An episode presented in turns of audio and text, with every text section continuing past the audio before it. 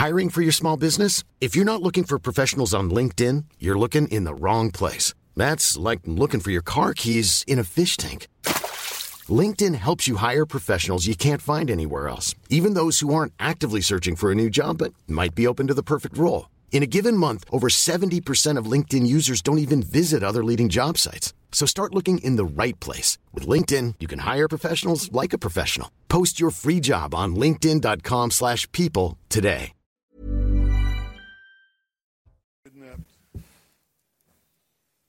Kidnappés. Plus de 200 otages ont été kidnappés. Des enfants, des bébés, des personnes âgées, des survivants de la Shoah. Nous vivons dans un monde à cheval entre la barbarie et la civilisation. D'aucuns ont dit que le Hamas était les nouveaux nazis, et de même que pendant la Deuxième Guerre mondiale, lorsque les Alliés ont appuyé la résistance française anti-nazie, aujourd'hui, c'est la communauté internationale qui s'unit contre Israël. Parce que la barbarie du Hamas ne menace pas que les Juifs, mais également le Proche-Orient, la région et l'Europe et le monde entier. Le Hamas, c'est vraiment la guerre de la civilisation contre la barbarie. Les Français ont connu également les horreurs du terrorisme à Nice, à Lyon, à Paris. Vous refusez cette menace terroriste et Israël refuse d'avoir l'État islamique dans ses propres frontières. Il faut le préciser, ce n'est pas une enclave de l'État islamique à des milliers de kilomètres de l'Europe, c'est l'État islamique dans les banlieues de Paris. C'est l'État islamique à 20 minutes de Paris. Et dans les banlieues, vous avez là l'État islamique. On ne peut pas vivre comme ça. Personne ne peut vivre comme ça. Donc nous faisons tout ce que nous pouvons pour détruire le Hamas à Gaza. Nous démantèlerons sa machine de guerre, sa structure politique. Nous ferons tous les efforts pour libérer nos otages et nous déploierons tous les efforts pour euh, éviter qu'il y ait des victimes civiles palestiniennes, parce qu'il faut bien savoir qu'il y a un double crime de guerre de la part du Hamas. Ce n'est pas simplement l'assassinat de notre civils, des, crimes de guerre indicibles, mais ils se cachent également derrière leurs propres civils. Nous demandons aux, Gazaouis de, quitter la zone, d'aller vers le sud où de l'aide humanitaire les attend, mais le Hamas met des points de contrôle, des, où des gardes armés empêchent les Palestiniens de quitter la zone de guerre. Donc c'est le Hamas qui est responsable des victimes civiles, mais nous ferons tout ce que nous pouvons pour éviter ces victimes civiles et pour mener cette guerre de la manière la plus expéditive possible. Mais hélas, cette guerre risque d'être longue. Au bout de tout cela, le peuple israélien reconstruira sa, communauté, mais le peuple de Gaza sera libéré du Hamas. Mais il y a une condition, une bonne chose qui pourrait se passer après cette guerre. Il faut que le Hamas soit détruit. Je vous remercie, Emmanuel, d'être venu ici en Israël pour euh, vous tenir aux côtés d'Israël, pour rester à nos côtés en Israël et pour exprimer votre soutien. Nous nous appuyons sur votre soutien dans cette bataille essentielle pour notre avenir. Nous continuerons jusqu'à la victoire. Merci.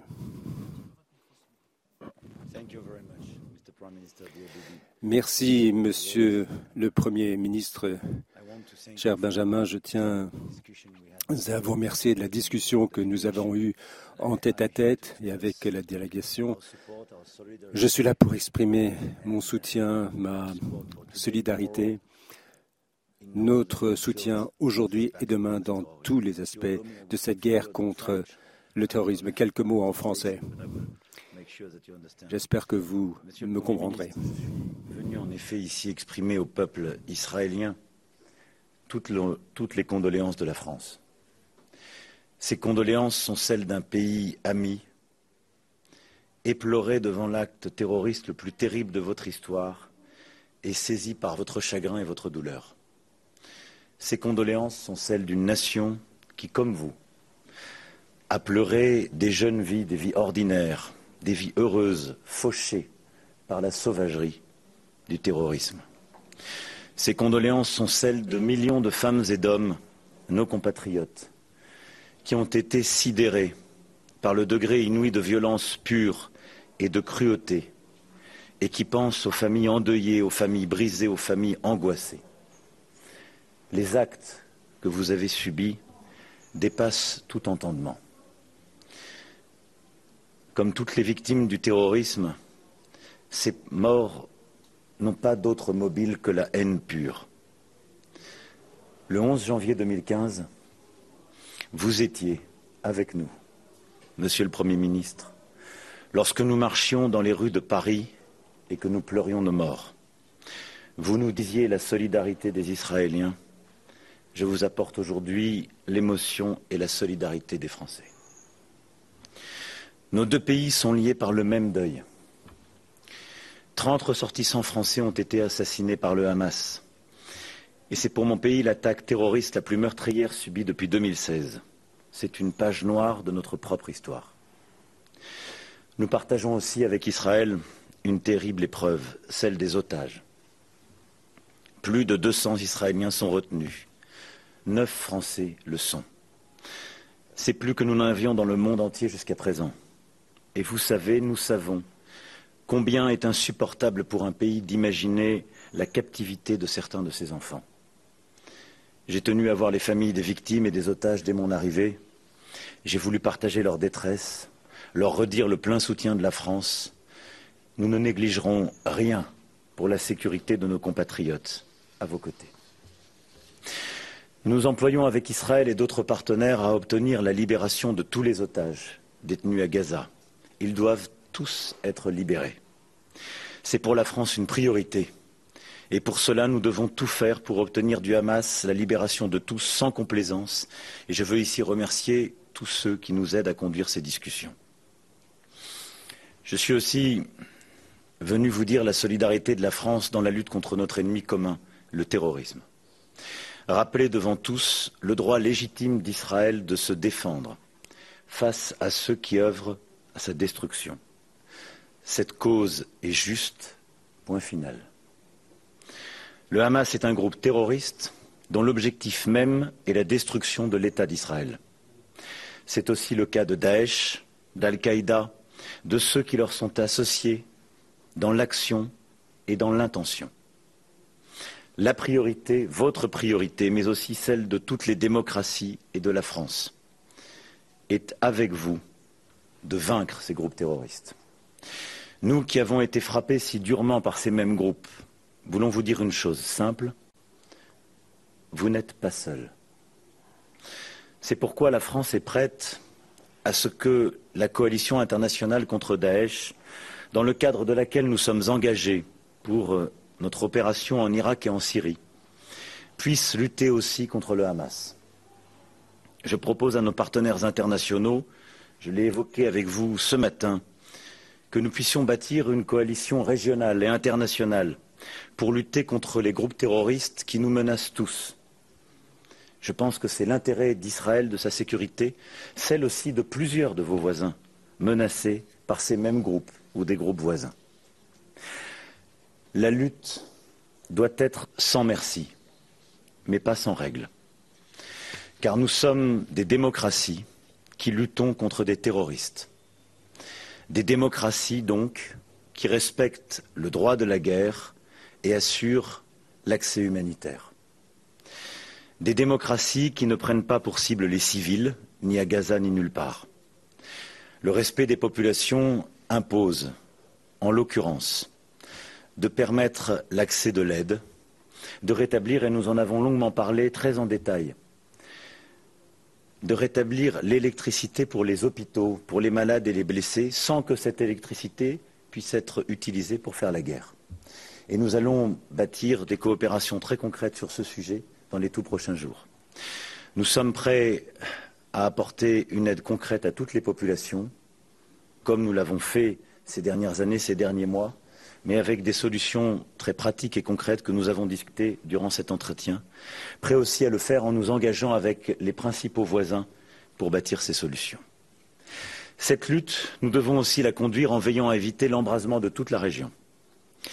Je mets ici en garde le Hezbollah, le régime iranien, les Houthis au Yémen et l'ensemble des factions qui, dans la région, menacent Israël, de ne pas prendre le risque inconsidéré d'ouvrir de nouveaux fronts. Ce serait ouvrir la porte à une conflagration régionale dont chacun sortirait perdant. C'est une nécessité pour tous les peuples de la région. Faisons tout pour ne pas ajouter des larmes aux larmes et du sang au sang. Plus près d'ici, je souhaite aussi appeler l'attention de chacun sur les actes de quelques-uns à l'égard de civils palestiniens dont la violence menace de propager le feu à la Cisjordanie aussi. Enfin, la sécurité d'Israël ne peut être durable sans une relance décisive du processus politique avec les Palestiniens. Nous l'avons aussi longuement évoqué. Le Hamas, je l'ai rappelé, est un groupe terroriste. C'est pourquoi il ne porte pas la cause palestinienne. Il doit être combattu avec force et la cause palestinienne, elle, doit être entendue avec raison. La stabilité de la région, le retour à la normalisation qui s'annonçait ne seront garantis que si la réponse d'Israël à la violence est évidemment sécuritaire et implacable face aux groupes terroristes, mais aussi politique, en acceptant le droit légitime des Palestiniens à disposer d'un territoire et d'un État en paix et en sécurité aux côtés d'Israël, parce qu'il aura intégré l'existence et la sécurité d'Israël comme une condition première. La sécurité d'Israël, la lutte commune contre le terrorisme, le respect du droit humanitaire, l'ouverture d'un horizon politique, tous ces éléments sont indissociables. Il faut agir ici et maintenant, en nous battant face au terrorisme et en offrant un espoir. Encore une fois, Monsieur le Premier ministre, merci de votre accueil. Merci pour votre temps, pour cet engagement face au terrorisme. Et dans les prochaines heures, nous continuerons d'avancer ensemble. Nous avons défini une liste d'actions. J'aurai l'occasion de me rendre à Ramallah en fin de journée. Je serai demain avec plusieurs dirigeants de la région pour aussi très concrètement avancer sur l'agenda que nous nous sommes donné. I want to thank you, Mr. Prime Minister, not just for your time, but because I'm pas simplement pour votre temps, mais également parce que cette lutte contre le terrorisme est une question d'existence pour Israël, mais également pour chacun d'entre nous. Et c'est pourquoi nous en avons parlé ensemble à l'instant. J'estime que cette coalition internationale doit se liguer contre le terrorisme. Et j'ai rappelé à mon peuple en français ce dont nous avions parlé, la lutte contre le terrorisme, l'action humanitaire, les règles à respecter, le processus politique et bien sûr, nous voulons tous éviter une escalade du conflit. Nous ne voulons pas que le Hezbollah se mêle de ce conflit. On a eu une discussion très précise. Je vous en remercie. Et nous reprendrons cette discussion dans les heures à venir pour voir ce que nous pouvons améliorer dans les jours, les semaines et les mois à venir. Je connais la teneur de votre engagement. Je tiens à vous exprimer ma solidarité, mon amitié et le fait que la France se tient à vos côtés devant ces actes terroristes innommables. Nous sommes à vos côtés. Merci Emmanuel, puisque vous parlez de la région. Deux mots sur la question. Une bataille se mène entre les axes humains, l'Iran, le Hezbollah, le Hamas, les Houthis. Ils sont des millions qui veulent ramener le Moyen-Orient à l'ère médiévale au moyen du meurtre, de la violence, alors que vous avez en face l'axe de la modération qui veut apporter, avec la civilisation, la prospérité et la paix. C'est une épreuve pour l'Occident et la civilisation. Le Hamas est l'ennemi. Si le Hamas sort victorieux de ce conflit, nous perdrons tous. Tout le monde sera en danger. L'Europe, la civilisation même sera en danger. Donc si le Hamas gagne cette guerre, ce sera la fin pour nous. Mais si le Hamas est vaincu, ce sera l'espoir de la civilisation. Donc cette bataille n'est pas que la nôtre, c'est la bataille de l'Europe, de l'Amérique, de la civilisation tout entière. C'est une bataille pour l'âme, l'esprit et l'avenir du Proche-Orient, du monde arabe. Je crois que nombreux sont ceux qui le comprennent, mais on ne peut pas contourner le fait qu'il faut emporter une victoire décisive contre le Hamas. Si le Hezbollah commet l'erreur de se joindre à ce conflit de manière significative, le Hezbollah le regrettera. Ils regretteront la deuxième guerre du Liban, qu'ils regrettent d'ailleurs, parce qu'ils sont mêlés à la population civile comme le Hamas. Au Liban et la dévastation sera inimaginable. Donc j'espère qu'il écoutera, que le Hezbollah écoutera votre avertissement, le nôtre, celui des États-Unis. Mais si le Hezbollah s'en mêle, il subira des, des conséquences affreuses. Ce sont les forces de la civilisation du progrès qui doivent se liguer pour l'emporter et vaincre le Hamas. Merci Emmanuel pour tout ce que vous avez dit. Merci de votre visite.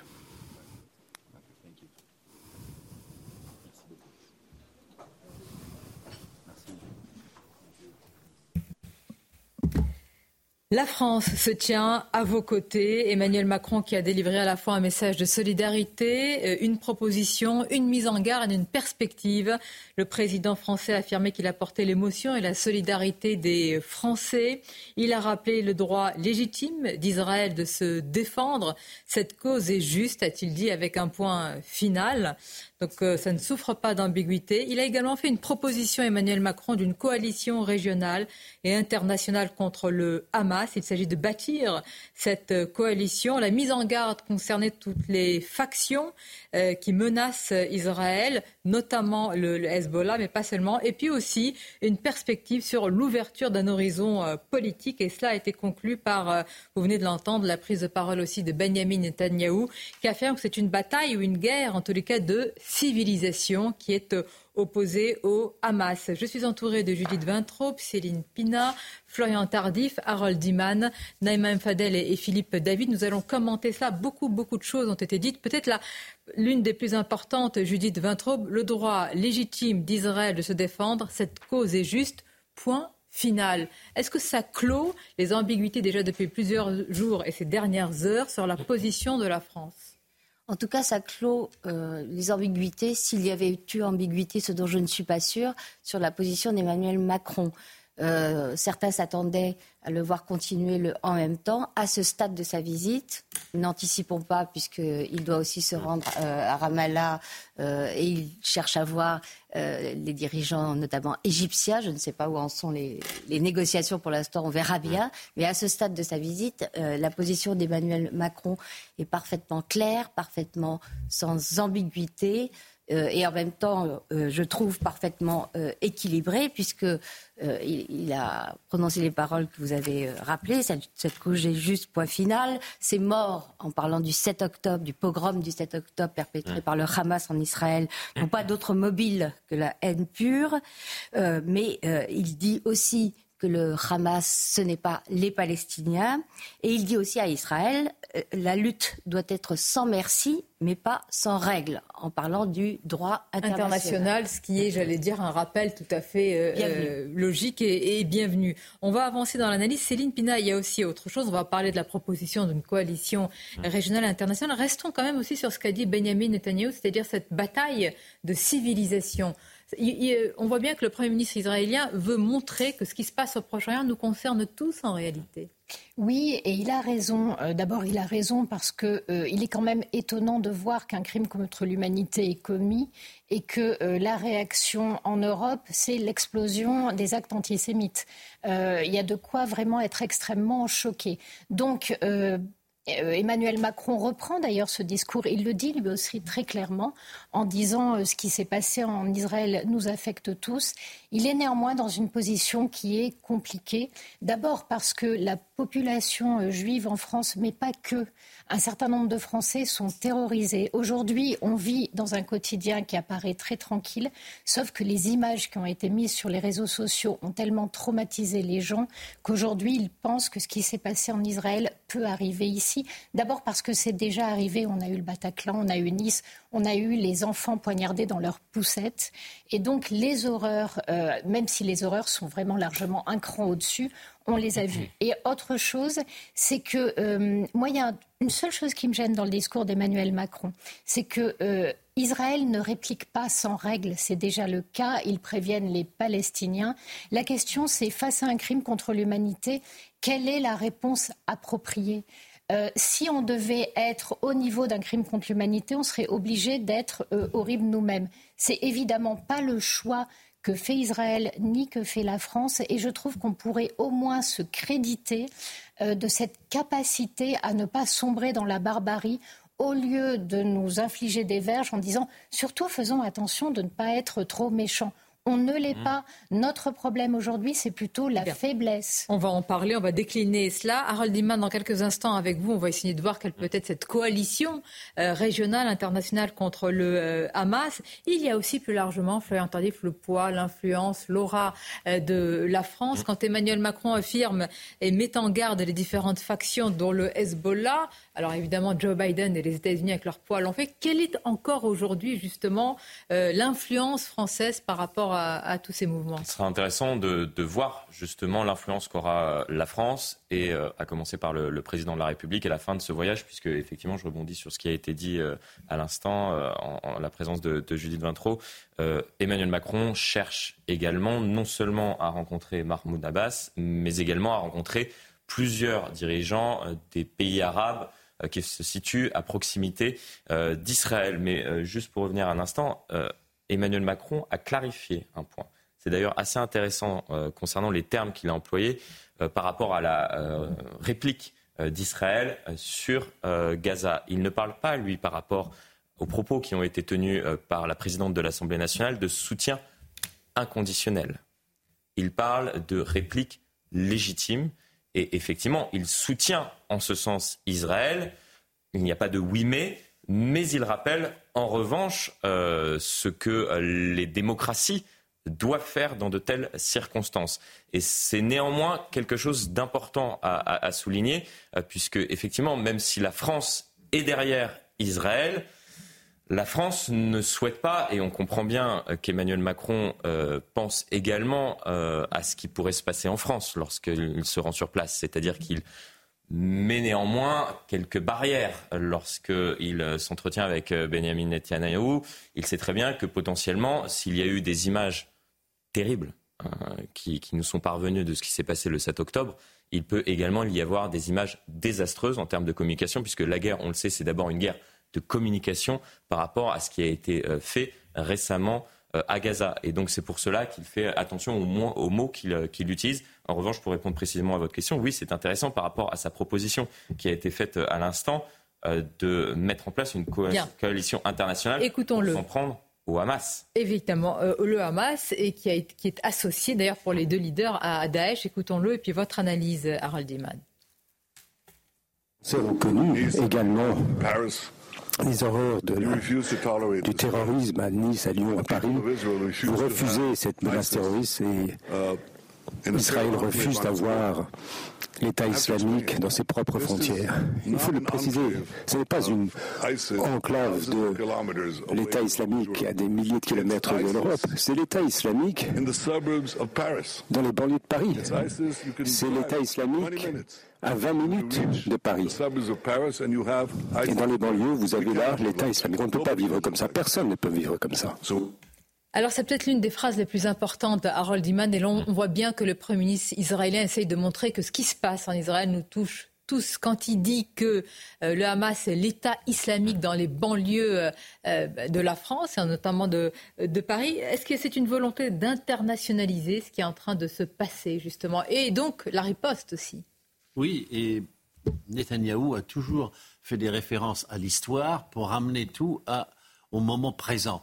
Euh, et là, il fait des références à la géographie pour tout ramener au moment présent en Israël. Et euh, pour lui, maintenant, il y a le camp du bien, le camp du mal. C'est le vocabulaire utilisé de façon quotidienne en Israël maintenant.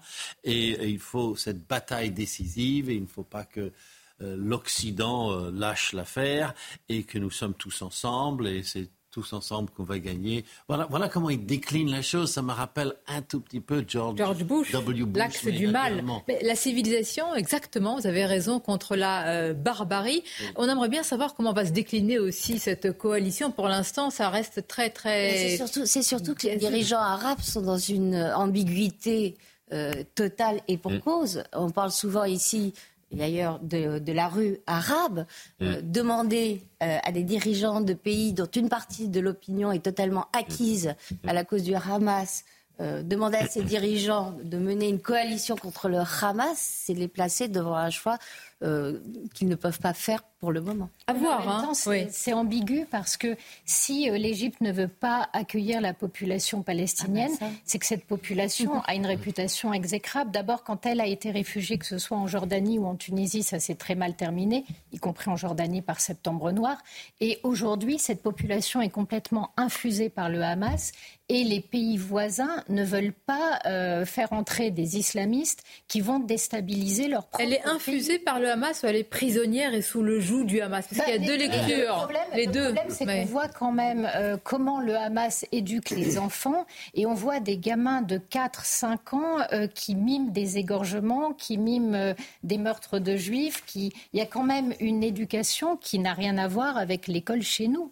Euh, et ça, ça fait 20 ans que ça dure, donc forcément, ça a des effets. Je ne dis pas qu'ils sont, ils sont victimes également dans l'éducation qu'on leur mmh. donne, mais sauf que euh, quand vous avez chez vous ces victimes qui sont transformées en loups et qu'elles tuent, mmh. Franchement, à qui devez-vous protection? À ces victimes-là ou aux vraies victimes innocentes que vous avez chez vous? Emmanuel Macron va-t-il tenir le même discours qu'il a tenu là et euh, tout à l'heure euh, dans l'après-midi face à Mahmoud euh, Abbas à, Ramallah? C'est une véritable question parce que là, on pourra juger à l'aune de ces deux prises de parole de la position de la France qui ne serait pas, semble-t-il, pour l'instant en même temps. Écoutons ce qu'il a dit. Vous allez réagir, Naïma Mfadel, sur le fait qu'Israël doit accepter que les Palestiniens disposent d'un territoire. Donc le président qui évoque hein, mm. la nécessité des deux États. Le Hamas, je l'ai rappelé, est un groupe terroriste. C'est pourquoi il ne porte pas la cause palestinienne. Il doit être combattu avec force et la cause palestinienne, elle, doit être entendue avec raison. La stabilité de la région, le retour à la normalisation qui s'annonçait ne seront garantis que si la réponse d'Israël à la violence est évidemment sécuritaire et implacable face aux groupes terroristes, mais aussi politique, en acceptant le droit légitime des Palestiniens à disposer d'un territoire et d'un État en paix et en sécurité aux côtés d'Israël. La question, c'est est-ce que, en ce moment, alors qu'on découvre chaque jour encore plus l'ampleur des massacres, est-ce qu'Israël et le Premier ministre Benjamin Netanyahu est en capacité d'entendre aujourd'hui parler de la cause palestinienne et d'une issue politique euh, maintenant? Je pense qu'il ne peut pas en faire euh, qu'il en soit autrement en fait. Il ne peut pas ne pas entendre parce que même si la situation effectivement est extrêmement on risque un embrasement. Il y a aujourd'hui effectivement ces atrocités qui ont été commises sur des civils, cette barbarie, ce crime euh, contre l'humanité. Je reprends volontiers les, propos euh, tout à l'heure de, Judith. En même temps, à côté de ça, il y a les bombardements aujourd'hui sur euh, Gaza qui ont fait plus de 5000 morts, dont des civils, des enfants, etc. Selon le Hamas. Selon le mais, mais, mais, il faut toujours préciser oui, mais, ça. Hein. On n'a pas de chiffres. D'accord. Mais si on dit ça, ça c'est j'ai envie de vous dire, je dis, il ne faut pas aller dans ça. Je vais vous dire pourquoi? Parce que de l'autre côté, moi, j'entends des gens qui me disent, tout ce qu'on raconte Israël, c'est pas vrai. Donc, il faut qu'on fasse euh, Sauf que attention. non, mais, moi, non, mais une démocratie avec une presse libre. Moi, je vous dis, je vous dis ce qui est écrit euh. par euh, le Figaro, par d'autres médias, etc. Ah, nous, on donne toujours la source. oui, bah, et, puis le. le Est-ce qu'on peut dire, mais, avec certitude, qu'il y a des victimes palestiniennes Donc, nous sommes d'accord là-dessus. Vous voyez, si, si, on, si on commence comme ça, ça veut dire que euh, je peux pas on ne peut pas m'accuser de quoi que ce soit. Bien on est bien d'accord, Donc moi, je, laissez-moi juste dérouler ce que, ce que je veux dire. Donc effectivement, le président de la République, c'est important ce qu'il fait aujourd'hui, parce que n'oublions pas que la France avait une politique arabe extrêmement importante. Elle était écoutée. Elle avait une voix qui portait il y a longtemps. De, du, temps de Jacques Chirac, de Gaulle jusqu'à Mitterrand, Jacques Chirac, effectivement, malheureusement, Il faut, faut voir la réalité aujourd'hui. On a abandonné cette politique arabe qui était faite avec aussi des diplomates qui connaissaient parfaitement aussi le, le monde arabe, les codes sociaux, etc. Aujourd'hui, c'est difficile pour Israël parce qu'avec qui il va discuter en réalité? Ils ont le Hamas qui veut sa destruction et ils ont Mahmoud Abbas qui, euh, qui a tenu des propos antisémites. Mais il y a peut-être une troisième voie. Donc moi, ce que j'espère, et ça, je vais parler sous le contrôle de Harold, ce que j'espère aussi, c'est que cette troisième voie qui peut être représentée par une personne qui est arrivée il y a 18 ans quand il y a eu des élections justes, je termine ça, Mustafa Barghouti, qui est un artisan de la paix, qui est un militant de la paix, qui est pacifiste, qui est un pacifiste, et qui est arrivé quand même deuxièmement aux élections. Parce que ce que vous avez dit tout à l'heure, euh, Sonia, c'est extrêmement important, c'est qu'aujourd'hui, il y a une prise en, en, otage aussi. Moi, je suis allée deux fois en, en, en Israël. À ces mots. Non, mais, attention à ces non, mots. mais, mais, par, euh, le Hamas prend aussi en otage les Palestiniens aujourd'hui. C'est ça qui est dramatique. Mais écoutez, pardonnez-moi, la personne que vous avez citée, Emmanuel Macron, ne va pas la rencontrer. Non, mais... Donc ce n'est pas dans les radars. Donc moi, je vous demande, la main tendue, la cause palestinienne avec qui? Mahmoud Abbas, si on en croit aussi des papiers dans le Figaro, a voulu être, euh, il devait être remplacé. Beaucoup de leaders européens voulaient le remplacer. Donc quelle est la légitimité qu'il a aujourd'hui face à Emmanuel Macron, à d'autres Vous parlez de Mahmoud Abbas? La réponse juste après la pause, cher Harold. à tout de suite. C'est vrai qu'elle est discréditée. La France a réaffirmé sa position aux côtés du peuple israélien. C'est ce qu'a déclaré euh, Emmanuel Macron avec une mise en garde face aux factions et puis à un embrasement dans la région. Il y a eu également une proposition encore floue de bâtir une coalition régionale ou internationale. Et puis ces mots qui font de ce qui se passe en Israël bien quelque chose de beaucoup plus euh, important qui nous concerne tous. Écoutez Benjamin Netanyahu. C'est une épreuve pour l'Occident, la civilisation. Le Hamas est l'ennemi. Si le Hamas sort victorieux de ce conflit, nous perdrons tous. Tout le monde sera en danger. L'Europe, la civilisation même sera en danger. Donc si le Hamas gagne cette guerre, ce sera la fin pour nous. Mais si le Hamas est vaincu, ce sera l'espoir de la civilisation. Donc cette bataille n'est pas que la nôtre, c'est la bataille de l'Europe, de l'Amérique, de la civilisation tout entière. C'est une bataille pour l'âme, l'esprit et l'avenir du Proche-Orient, du monde arabe. Je crois que nombreux sont ceux qui le comprennent, mais on ne peut pas contourner le fait qu'il faut emporter une victoire décisive contre le Hamas. Bataille de civilisation, bâtir une coalition contre le Hamas. Harold Iman, vous êtes spécialiste des questions internationales. Pas seulement une coalition avec, j'imagine, euh, l'Occident, mais aussi avec euh, des pays arabes, si elle devait voir le jour. Mais alors, lesquels Est-ce que l'Égypte, l'Arabie saoudite euh, et d'autres pourraient s'y joindre? Oui, bah, nous avons les accords d'Abraham déjà. Donc, c'est-à-dire Bahreïn, les Émirats arabes unis, euh, et le Maroc, qui, euh, je, ne parle pas du Soudan qui a signé, mais qui n'existe plus comme État, euh, ils avaient signé une normalisation complète avec Israël. Sous la table, il y avait pas mal de coopération militaire qui commençait à, s'insinuer là-dedans, mais ils, se tiennent quoi, ces pays? Ils ne veulent surtout pas passer pour des trop proches d'Israël. Donc, et comme l'Arabie saoudite était sur le point d'entrer dans ces accords d'Abraham, et que c'est peut-être pour ça que le Hamas a déclenché au moment où il a déclenché euh, son offensive, parce qu'il l'a préparé. Il, suffisait de choisir le bon moment. Ça a été le bon moment. Eh bien, il n'y a pas un vrai sursaut euh, arabe en faveur. Mais ce qui est remarquable, c'est qu'il n'y a pas non plus un front du refus qui se refait. Donc ils sont un peu mous et un peu hésitants, mais on pourrait dire que ça, c'est une espèce de victoire tactique. Bien. Il y a aussi évidemment en toile de fond la question des otages. Il y a deux otages qui ont été libérés hier, deux femmes, l'une âgée de 79 et l'autre de 85 ans. Il a été affirmé qu'elles ont été libérées pour des raisons, euh, euh, je mets beaucoup de guillemets, ça c'est le Hamas qui le dit, pour des raisons euh, humanitaires. Évidemment, quid de nos ressortissants français? On imagine que là, Céline Pina, il faut dire les choses en réalité. Discuter avec le Qatar sur ce sujet, c'est discuter avec le Hamas. Oui. Et c'est normal. Et j'allais dire la priorité, ce sont nos otages.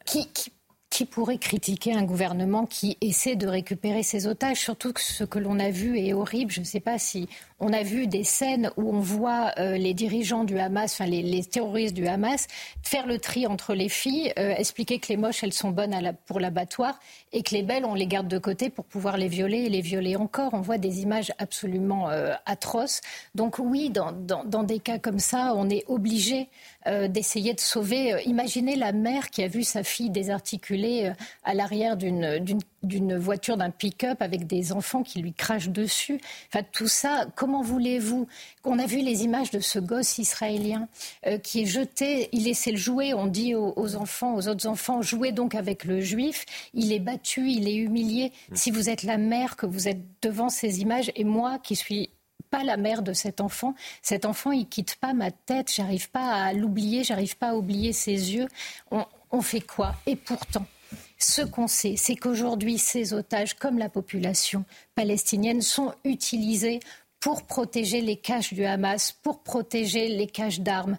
Euh, c'est impossible à résoudre. C'est-à-dire que euh, c'est la force, en fait, des, de ces raclures, c'est d'amener les gens dans un tel état de, de rage et de désespoir qu'ils pourraient franchir la ligne rouge. Et la force des démocraties et J'espère la, force de Tsal, c'est de se tenir et de ne pas basculer dans, la même horreur. Les images, je les en remercie. Bien sûr, les images en, direct, ce sont les, euh, les familles des otages euh, libérés.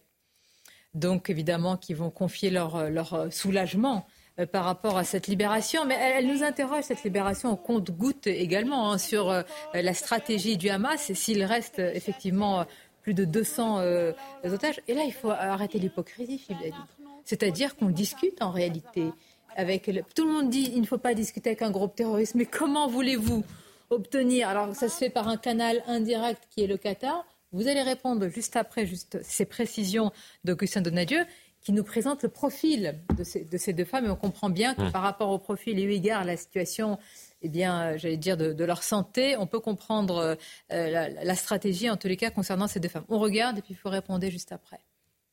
Comme une renaissance. Affaiblis après 16 jours en enfer, les deux otages du Hamas peinent à marcher seuls. Tout juste arrivées sur le sol égyptien, elles sont rapidement prises en charge par les secouristes. Une nouvelle inespérée pour les proches. Nous sommes très émus et heureux de l'annonce officielle que ma grand-mère, Yocheved Lifchiz, et Nourit Cooper, tous deux du kibbutz, reviennent vers nous en raison d'un acte humanitaire. Et je suis très excité car nous les attendons tous ici. Quelques heures plus tôt, l'organisation terroriste diffusait ces images de propagande. On y voyait les deux femmes de 85 et 79 ans, nourries par leurs bourreaux, avant d'être remises à la Croix-Rouge venue les sauver. Cette libération, trois jours après celle de deux Américaines, une mère et sa fille, a été rendue possible grâce à une médiation du Qatar et de l'Égypte. Transférées dans la nuit à l'hôpital de Tel Aviv, les deux femmes enlevées le 7 octobre dernier dans leur kibbutz laissent derrière elles leur mari, toujours retenu par le Hamas, comme les 200 autres otages de tout âge. Philippe David, Très difficile, évidemment, de savoir depuis euh, ici même la stratégie du Hamas par rapport aux otages. Mais ce qu'il faut dire, dis, bah, les masques. Ah, mais évidemment qu'on discute, mais vous savez, les, propos qu'il y a eu tout à l'heure de Benjamin Netanyahou et ses libérations au compte-gouttes d'otages me rappellent deux événements historiques. Libération au compte-gouttes d'otages, rappelez-vous, la première guerre du Golfe, 2 euh, août 90, euh, l'Irak envahit le Koweït, et il y a les otages occidentaux qui sont libérés au compte-gouttes pendant des semaines et des semaines, toujours en négociant avec l'Irak. Et là, vous avez une phrase qui est forte, l'axe du mal. Je vais faire en version originale, je crois que c'était The Axis of Evil pour euh, George W. Bush. Vous me comprenez, vous, vous êtes d'accord avec moi C'était bien ça Et, et c'est exactement la même rhétorique, tant pour les libérations d'otages au compte-gouttes que pour l'expression axe du mal. Pardonnez-moi, l'axe du mal, vous vous souvenez ce qu'il comportait bah Oui, il y, avait, la Corée du Nord, il y avait du Nord, il y avait l'Iran, il y avait l'Iran, il y avait l'Irak. Non, non, mais, Dans ce cas-là, vous élargissez le, non, mais Ce que je veux dire, c'est qu'il y a il y a quand même deux, choses qui, qui, sonnent à l'esprit. L'acte du mal, ça rappelle des souvenirs à tout le monde il y a 20 ans. Comme ces libérations d'otages au compte-gouttes, moi désolé, ça me rappelle la première guerre du Golfe en 90, parce que ça s'est passé un peu de la même manière. Mais la question qui se pose, c'est que ce sont les, otages, et je les plains les pauvres, parce qu'être otage du Hamas, ça doit être euh, absolument terrifiant, et ça on le sait tous, c'est qu'ils sont des monnaies d'échange, mais qu'on discute avec le Qatar, mais on discute toujours avec les ravisseurs quand on a des prises d'otages, même quand ce sont des groupes terroristes. Des prises de position, y, compris hier à l'Assemblée nationale, tout le monde dit on ne discute pas avec un groupe. Mais, on a toujours discuté avec eux. Quand on avait des otages au Liban ou, au Sahel, on a discuté avec ACMI au Sahel. On, a discuté avec Kadhafi pour les affaires. Ben, ben voilà. On ne discute pas de la même chose. Oui, c'est ça. Parce que, excusez-moi, pour qu'il y ait une négociation, il faut qu'il y ait des termes à peu près clairs d'un côté et de l'autre. Est-ce que vous avez entendu à un moment le Hamas dire si euh, on accepte de vous rendre euh, les otages, euh, mais en contrepartie, on renonce à notre raison d'être, qui est la destruction d'Israël. À aucun moment. À aucun moment.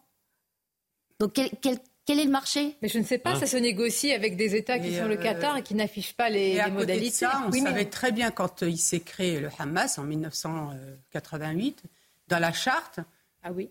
c'était déjà hein écrit oui, la destruction d'Israël. Et moi, je l'ai téléchargé la charte, ça va beaucoup plus loin. Mm. C'est-à-dire plus aucun juif. Mm. Et pourtant, excusez-moi de vous le dire, mais on a quand même discuté avec eux. Enfin, je veux dire, le, le, Netanyahou, il a quand même discuté avec eux. on leur a laissé les clés les clés de Gaza. Non, mais qui euh, on... peut... Non, mais je veux dire, le, euh, le israélien euh, a laissé quand même les clés de Gaza, sachant qu'il a laissé les clés un, enfin, un groupe terroriste qui voulait la destruction d'Israël et plus aucun juif sur. Euh, les, de Gaza ont été prises à l'autorité palestinienne, pas à Israël. Non, ça a été pris à l'autorité palestinienne et en 2007, ça a été donné à. L'autorité qui n'a plus rien d'autorité, malheureusement d'ailleurs. Ça a été donné, euh, Judith, ça a été donné donc en 2007 euh, au Hamas sachant que tout passait par Israël au niveau du gaz, de l'électricité, etc.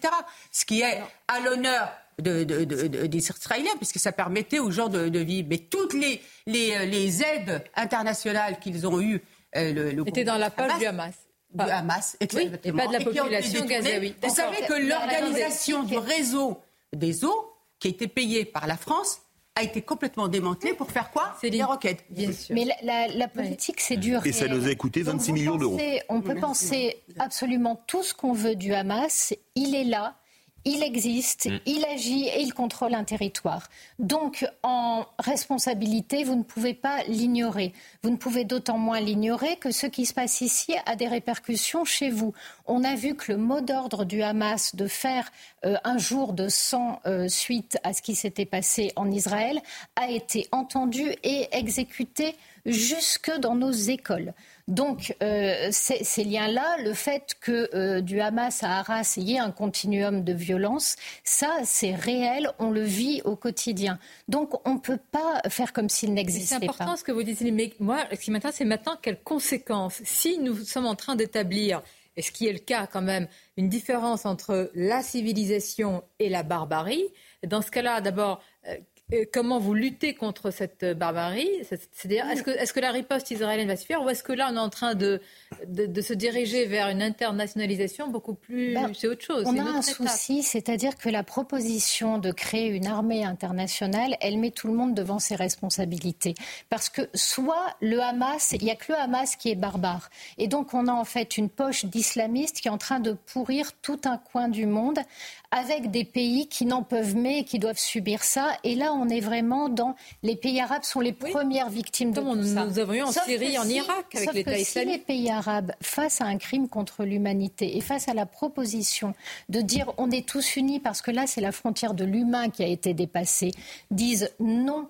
Nous, on ne peut pas parce que par rapport à notre population, on préfère euh, nier ce qui s'est passé et nier euh, ce qui est réellement le Hamas, à ce moment-là, oui, on commence les premiers pas d'un affrontement de civilisation. Oui, mais aussi, c'est, pardonnez-moi, des ferments de guerre civile dans certains pays, parce que vous avez vu ce qu'on appelle la rue arabe, je ne veux pas essentialiser, mais vous avez des manifestations évidemment euh, pro-palestiniennes, mais surtout anti-Israël, anti juifs, très souvent, anti-France également. Oui, mais au moins, on sait où on en est, parce que jusqu'à présent, on était dans un mensonge permanent. Pendant des années, quand même, quand les gens nous disaient le Hamas met ses caches d'armes dans les hôpitaux, dans les écoles, on les traitait de tous les noms, on les roulait dans la boue. Ils avaient raison depuis le début. Et en plus, le pire, c'est que les journalistes qui les insultaient le savaient parce qu'en fait, ils étaient euh, à côté du Hamas. Donc peut-être que la seule chose que cette histoire va permettre, c'est d'aller un peu plus vers la vérité de ce Eh qui ben, se passe là-bas. J'aimerais bien parce que j'ai l'impression qu'on est dans un monde, pardonnez-moi, parfois de post-vérité. Je trouve que euh, Tzal a eu besoin, besoin, c'est le mot, hein, de diffuser des extraits des interrogatoires pour bien montrer quels étaient les objectifs de ces terroristes. C'est-à-dire qu'on en arrive à, à devoir montrer pour, euh, pour expliquer que ça s'est vraiment passé. En fait, c'est ça la réalité. Regardez ça, parce que la guerre des images est euh, évidemment à une incidence très importante. Premier extrait de ce- cet interrogatoire, et en face, c'est un terroriste qui répond. Les instructions concernant les civils étaient de tuer les hommes et de prendre en otage les femmes, les personnes âgées et les enfants. Le deuxième extrait est encore plus édifiant parce qu'il y a un côté euh, mercantile. hein, euh, C'est-à-dire, qu'est-ce que vous gagnez si vous ramenez un otage? Toujours Voilà. Écoutons-le. Un chef nous a dit de vérifier toute la maison et de kidnapper un prisonnier. Il nous a dit que celui qui kidnappait la personne allait avoir une récompense. Quelle était la récompense? Une maison, un appartement et 10 000 dollars. Celui qui kidnappe un prisonnier a une maison et un appartement? Oui. Qui t'a dit ça? Ils nous l'ont dit dans le groupe. On vous a dit que celui qui kidnappe un prisonnier a une maison et un appartement Oui. Ils voulaient faire le plus de prisonniers possible. Quelle peut être la résonance, euh, selon vous, de, ça, de cela, Harold Iman ou Philippe David? Déjà, j'aimerais savoir qui paye, qui subventionne. Parce que si on offre à chaque personne qui prend en otage, une nombre d'otages, une maison et 10 000 dollars. Vous euh, savez le- d'où viennent les fonds Ah oui. En partie de l'Union européenne. Absolument, je vous dis, je le répète, ça, les, canalisations, on a payé 26 millions d'euros pour faire des canalisations qui ont été transformées en roquettes. Donc quand certains disent qu'il faut arrêter de subventionner la bande de Gaza, c'est-à-dire le Hamas, je pense qu'il faudrait les écouter avec beaucoup d'attention. Alors vous dites la bande de Gaza, donc le Hamas. Donc le Hamas. Mais oui. Bah oui, mais Bah, c'est, euh, Dans ce cas-là, qu'est-ce que vous faites? Vous asséchez la bande de Gaza Vous les laissez. euh, C'est pas la position de la France. hein. C'est pas la position de la France, mais il faut quand même se poser les bonnes questions. On- Si avec notre argent, on va payer des gens pour qu'ils en tuent d'autres et qu'ils prennent des otages, moi, j'ai pas envie euh, de qu'on fasse ça avec mon argent. Désolé. largement la position de l'Union européenne. L'Union européenne qui souhaite continuer justement de, de subventionner, en tout cas euh, d'accorder une aide humanitaire à la population palestinienne. Néanmoins, et, et je vous rejoins euh, sur ce point, Emmanuel Macron euh, a expliqué qu'il y aurait une revue, en tout cas euh, précise, de chaque euro envoyé, où va précisément l'argent, pour bien évidemment ne pas alimenter la guerre dire. sur place. il- il serait plaît, grand temps. Harold Iman, euh, on va voir ce qu'il en est pour cette coalition. C'est une idée. En fait, là, on va répondre à un groupe terroriste par la force. Très bien. Mais à l'idéologie, on répond par quoi? Alors, vous allez assécher la bande de Gaza. Plus d'aide humanitaire, plus d'eau, plus d'électricité, plus de nourriture. Ça fait déjà des années qu'ils sont en train de crever, c'est le mot. Mais comment vous asséchez une idéologie alors Est-ce que quelqu'un a la réponse? Non, il n'y a pas de, de- de- de réponse claire. Et en Israël, ils se posent la question d'ailleurs. Ils se demandent qu'est-ce qu'on va bien pouvoir leur proposer? Donc il y a des idées un peu euh, évidentes. euh, Changer le système éducatif parce qu'on endoctrine énormément la jeunesse euh, gazaoui et on dit souvent euh, cisjordanienne aussi, euh, palestinienne, avec des idées de destruction euh, d'Israël euh, absolue. Donc euh, ça, ça serait changement numéro un. Mais euh, ce que l'armée israélienne nous a montré, c'est qu'elle elle essaie de distinguer entre la population de Gaza et euh, les euh, agents du Hamas en montrant que c'était des mercenaires. Parce que c'est ça qui est sous-entendu dans ces vidéos, c'est qu'on a fait ça pour l'argent. Donc euh, l'idée, c'est que peut-être que vous n'êtes pas tous pourris et euh, que le, le Hamas essaye artificiellement de gonfler euh, ses rangs. Mais il n'y a pas de réponse super claire, euh, euh, genre on va introduire une nouvelle idée radieuse qui va unir tout le monde. on va, faire- on, va, on, va, on va marquer une courte pause. On va vous laisser évidemment poursuivre vos analyses. On va revenir à la fois sur la libération des otages, sur le canal du Qatar, sur la stratégie au compte-goutte du Hamas avec quand même euh, Quatre otages, puisqu'il y a eu deux américaines et ces deux euh, israéliennes. Hein. On va voir aussi ce que peut faire la France. Emmanuel Macron, je vais dire ce qu'on attendrait tous, ce qu'on espérerait tous quand même, c'est qu'il puisse revenir avec un ressortissant français. Nous avons payé un si lourd tribut déjà. Une courte pause et on se retrouve. Midi News à la une, un voyage en Israël et beaucoup de défis. Emmanuel Macron qui euh, affirme que le premier objectif c'est la libération des otages, qui réaffirme l'émotion et la solidarité de la France. Mais pour quel résultat? Quel est aujourd'hui le poids, l'aura, l'influence de notre pays dans cette région inflammable? On va en parler et insister aussi sur nos ressortissants aujourd'hui. Quels sont les canaux utilisés pour discuter? Quel est le rôle du Qatar? Euh, Qu'est-ce qui est aussi négocié pour libérer euh, nos otages ou en savoir plus sur les portées disparues? On va en parler, mais tout d'abord, le journal. Bonjour à vous, cher Michael. Bonjour Sonia, bonjour à tous. Emmanuel Macron en visite en Israël alors qu'environ 220 otages israéliens étrangers binationaux sont toujours retenus entre les mains du Hamas. Le président de la République s'est rendu au chevet des familles d'otages et de victimes à Tel Aviv. Il a pu échanger quelques mots avec certaines d'entre elles. Regardez.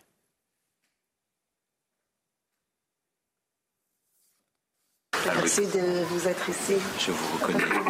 Vous étiez à la visio qu'on a fait vendredi. Oui. Sur le côté. C'est deux, c'est deux c'est ma fille et mon garçon et le, papa en fait.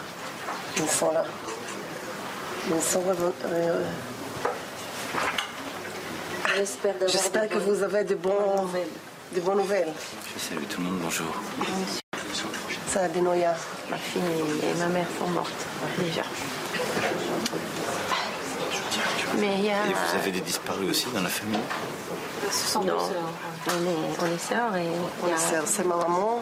Euh, notre maman. Notre maman. morte. C'est quoi le prénom de votre maman? Deuxième étape du déplacement d'Emmanuel Macron en Israël tout à l'heure. Après avoir rencontré, hein, vous venez de le voir, les familles d'otages, le président de la République s'est entretenu avec son homologue israélien, Isaac Herzog. Il a indiqué que la libération des otages était son objectif premier. Emmanuel Macron qui enfin euh, vient de s'entretenir avec le Premier ministre israélien Benjamin Netanyahou. Ils ont pris euh, la parole tous les deux depuis Jérusalem. Vous l'avez suivi en direct sur CNews. Le chef de l'État a rappelé le droit légitime d'Israël de se défendre. Cette cause est juste point final, a-t-il dit. Et voilà pour euh, le, ce résumé, ce tour d'horizon de l'actualité en Israël et la suite de Midi News tout de suite avec Sonia Mabrouk. Et nos invités, je vous remercie Michael, vous venez d'évoquer ce qu'a dit Emmanuel Macron sur le droit légitime à Israël de se défendre. Nous parlerons également avec vous tous du débat hier à l'Assemblée nationale, la prise de parole de Mathilde Panot, de la réponse d'Elisabeth Borne. Mais tout d'abord, regardons, écoutons les propos d'Emmanuel Macron. Je suis aussi venu vous dire la solidarité de la France dans la lutte contre notre ennemi commun, le terrorisme rappeler devant tous le droit légitime d'Israël de se défendre face à ceux qui œuvrent à sa destruction. Cette cause est juste, point final. Le Hamas est un groupe terroriste dont l'objectif même est la destruction de l'État d'Israël. C'est aussi le cas de Daesh, d'Al-Qaïda, de ceux qui leur sont associés dans l'action et dans l'intention la priorité, votre priorité, mais aussi celle de toutes les démocraties et de la France, est avec vous de vaincre ces groupes terroristes. Bien, on a bien compris qu'il y avait une sorte de nouvelle, civilisation contre barbarie, sauf que ce n'est pas aussi, je vais dire, manichéen, euh, Florian Tardif. Et si on ne prend pas cette euh, division, on voit aujourd'hui dans la rue arabe eh bien, pas du tout la même situation et pas du tout quelque chose d'aussi clair que ce qui est décrit aujourd'hui. Donc, comment on fait quand on ne peut pas embarquer les peuples? Malheureusement, euh, tout à fait, euh, par rapport à ce que vous venez de dire, c'est ce qui se passe. Et je dis malheureusement, tout simplement parce que notre vision, c'est la civilisation face à la barbarie, mais dans certains pays, ce n'est pas du tout ça. Euh, la vision qu'ils peuvent avoir de ce qui est en train de se dérouler, que ce soit en Israël ou à Gaza. Ils ne voient pas du tout euh, la civilisation face à la barbarie. Euh, certains y voient justement une réponse légitime par rapport à ce qui est fait sur, sur le peuple palestinien depuis des années. Et d'ailleurs, la grande crainte au sommet de l'État, on parle de la libération des otages qui est l'un des objectifs d'Emmanuel Macron. On parle de l'aide humanitaire, qui est le deuxième objectif d'Emmanuel Macron, mais on parle assez peu du troisième objectif, qui est d'éviter justement une entre guillemets, confrontation entre le Nord et le Sud. C'est euh, de cela dont on parle. J'ai euh, pu participer à un briefing juste avant euh, justement ce déplacement du président de la République et j'ai moi-même été étonné qu'on nous présente son troisième objectif comme cela. Lorsque l'on m'a dit le président de la République a peur d'une confrontation entre le Nord et le Sud, je pensais innocemment qu'il parlait du nord d'Israël et du sud d'Israël, où effectivement on sait d'ores et déjà qu'il y a plusieurs fronts sur place. Non, il parlait d'une bipolarité du monde avec le monde occidental face au reste de la planète. On a vu notamment certains pays arabes qui n'ont pas condamné ce qui a été perpétré par, par le Hamas, y compris d'autres pays dont on parle assez peu. Euh, les pays asiatiques, effectivement, qui ne se positionnent pas, par exemple, sur, cette question-là. La Russie. pas un mot pour condamner le, Hamas dans la proposition de résolution euh, qu'a déposée euh, hein la Russie à l'ONU et qui a été rejetée. Mais oui, il faut se rendre compte que quand on parle de crainte d'un embrasement, d'une contagion, de la puissance que représente le Hezbollah, parce que si le Hamas a hein fait la preuve dans une barbarie, une cruauté atroce, pardonnez-moi du mot, d'une efficacité meurtrière, criminelle terrible, le Hezbollah, c'est une armée. C'est une armée. Donc quand Emmanuel Macron dit craindre eh bien, euh, les conséquences des factions, écoutons-le de nouveau, la crainte est réelle dans notre pays. Le Hezbollah commet l'erreur de se joindre à ce conflit de manière significative. Le Hezbollah le regrettera ils regretteront la deuxième guerre du Liban, qu'ils regrettent d'ailleurs, parce qu'ils sont mêlés à la population civile comme le Hamas au Liban et la dévastation sera inimaginable. Donc j'espère qu'il écoutera, que le Hezbollah écoutera votre avertissement, le nôtre, celui des États-Unis. Mais si le Hezbollah s'en mêle, il subira des, des conséquences affreuses. Ce sont les forces de la civilisation du progrès qui doivent se liguer pour l'emporter. La riposte israélienne va s'intensifier, plus les manifestations en France, notamment en soutien euh, aux, Palestiniens, vont euh, également se multiplier. Comment on fait, euh, Judith Vintrop, quand vous avez des slogans contre Israël, mais contre les Juifs, contre la France euh, Israël assassin, Macron complice. Comment on fait dans notre pays Plus ce conflit, plus euh, cette riposte va s'intensifier? Bah, on a toute proportion gardée euh, exactement le même problème qu'à Gaza avec les enfants endoctrinés ou, ou, en Cisjordanie où l'autorité palestinienne tient exactement le même discours, fait diffuser dans les mosquées des hadiths qui incitent à tuer des juifs actuellement Peut-être que Emmanuel Macron en parlera avec Mahmoud Abbas quand il va le, rencontrer. On a exactement ce problème d'endoctrinement. Rappelez-vous, qui a été visionnaire sur le Hezbollah, curieusement? Lionel Jospin en 2000. Vous vous rappelez cette visite? Il va en Israël interroger lors d'une conférence de, presse. On lui demande si le Hezbollah est un mouvement terroriste ou pas. Il dit oui, c'est un mouvement terroriste. À côté, il y a Hubert Védrine, ministre des Affaires étrangères, à la tribune, qui manque s'évanouir, qui lui dit quelle erreur. Puis ensuite, le fameux épisode de Birzeit, euh, on jette des pierres à Lionel Jospin. C'est lui qui avait raison. et, il faudra attendre très très longtemps pour que euh, la classe politique française, pas toute malheureusement, euh, prenne conscience du caractère terroriste. Là, demain, après-demain, ça, fait 23 ans. Des manifestations. Ça, veut dire que le boulot n'est toujours pas fait. je vais vous poser directement la question. Est-ce qu'aujourd'hui, quelqu'un peut interdire une manifestation en affirmant que tous ceux qui vont participer sont porteurs d'une idéologie? Non. C'est donc en fait on peut jamais le faire. C'est là où, où tout est parfaitement hypocrite. C'est-à-dire que ceux qui interdisent les manifestations aujourd'hui en fait, sont contents euh, que finalement il y ait des gens qui puissent euh, mettre la faute sur l'État d'Israël. Il y a quand même une manifestation d'un antisémitisme latent qui n'est pas carabo-musulman, mais qui touche aussi certains pans de la société qui se réveillent.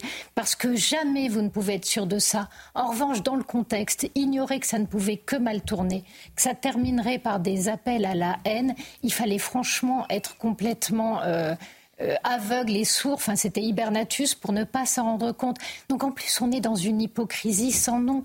Parce que la deuxième chose, quand Emmanuel Macron dit euh, ce qu'il a peur, c'est de la contagion sur notre territoire. Et pourquoi il a peur de la contagion sur notre territoire? Parce qu'il est même plus sûr de le tenir. Parce qu'aujourd'hui, ce qui a été dit quand on a rassemblé les chefs de parti, ça a été quand même, alors je ne pense pas qu'il ait parlé de guerre civile, mais en tout cas l'idée y était, c'était l'idée que cette contagion pouvait amener en France à des, des, formes de bain de sang ou d'agressions extrêmement violentes. Et là-dessus, est-ce qu'on a une réponse? Non, parce que ce qui est sûr, c'est que plus on est faible, plus il y a de sang. Et aujourd'hui, le gouvernement n'a pas de réponse. Je suis d'accord, mais reconnaissez que la réponse n'est pas évidente. Moi, je vous pose la question.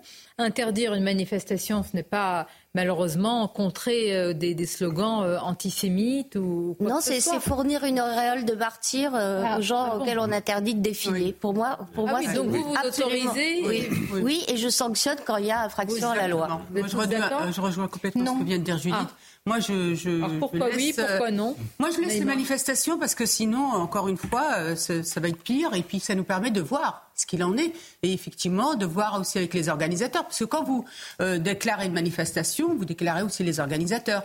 Donc on peut aussi se dire que les organisateurs sont responsables aussi des propos qui peuvent être euh, tenus. Après, Sauf je rejoins ce que disait euh, Céline par rapport à, à l'hypocrisie. En fait, je, je trouve qu'on est dans une hypocrisie totale quand, par rapport à ceux euh, qui euh, soutiennent et qui financent le Hamas et le Hezbollah. Le Hamas, il est financé et soutenu par qui? Par le Qatar, à qui on déroule des tapis rouges. Qu'est-ce que vous voulez faire? Paris Saint-Germain, tous les investissements, tout aussi les, les, les, les avantages qu'ils ont, etc. Et- et- etc. L'Iran, l'Iran, c'est très bien que c'est eux qui sont derrière le Hezbollah. C'est pas les autres pays arabes en fait. Et je rejoins euh, ce que a dit Florian. La- son analyse est, est- est très bonne. Et vous avez la rue arabe, mais la rue arabe, elle, elle répond aussi à une émotion par rapport au conflit israélo-palestinien, par rapport à la Palestine. Mais n'empêche que vous prenez par exemple le Maroc, où il y a eu une manifestation qui s'est déroulée, où il y a eu beaucoup de monde, mais qui s'est bien déroulée.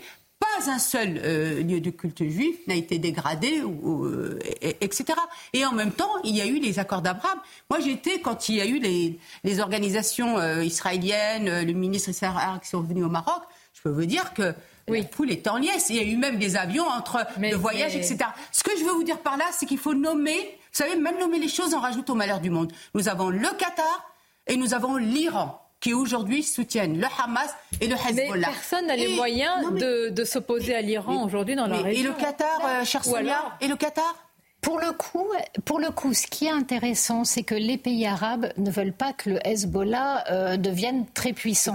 Aujourd'hui, le Hezbollah, qu'est-ce qu'il a en ligne de mire? Le Liban. Le Liban n'est plus un État, c'est un territoire à prendre. Oui. Il est d'ailleurs quasiment pris. Sauf que le Hezbollah, c'est l'Iran. Euh, combien de chiites souhaitent que l'Iran devienne la puissance la plus importante de la région, ce qui est en train de se produire?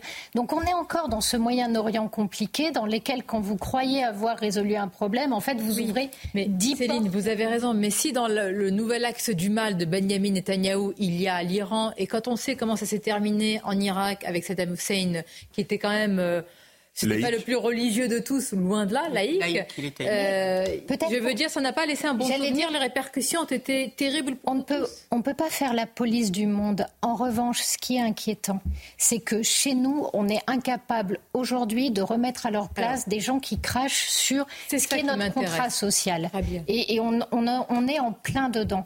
Donc plus on est lâche et plus on est mou, plus ces gens-là euh, vont prendre de la place. Évidemment, la, nature ayant horreur du vide. Mais comment vous faites quand ça se passe à l'Assemblée nationale? Je voudrais quand même qu'on regarde ces échanges. Parce qu'il y a des moments, je ne sais pas si vous êtes tous d'accord, Harold Iman, où la gravité de la situation impose aussi un peu d'épaisseur et de profondeur et le choix de ces mots quand même.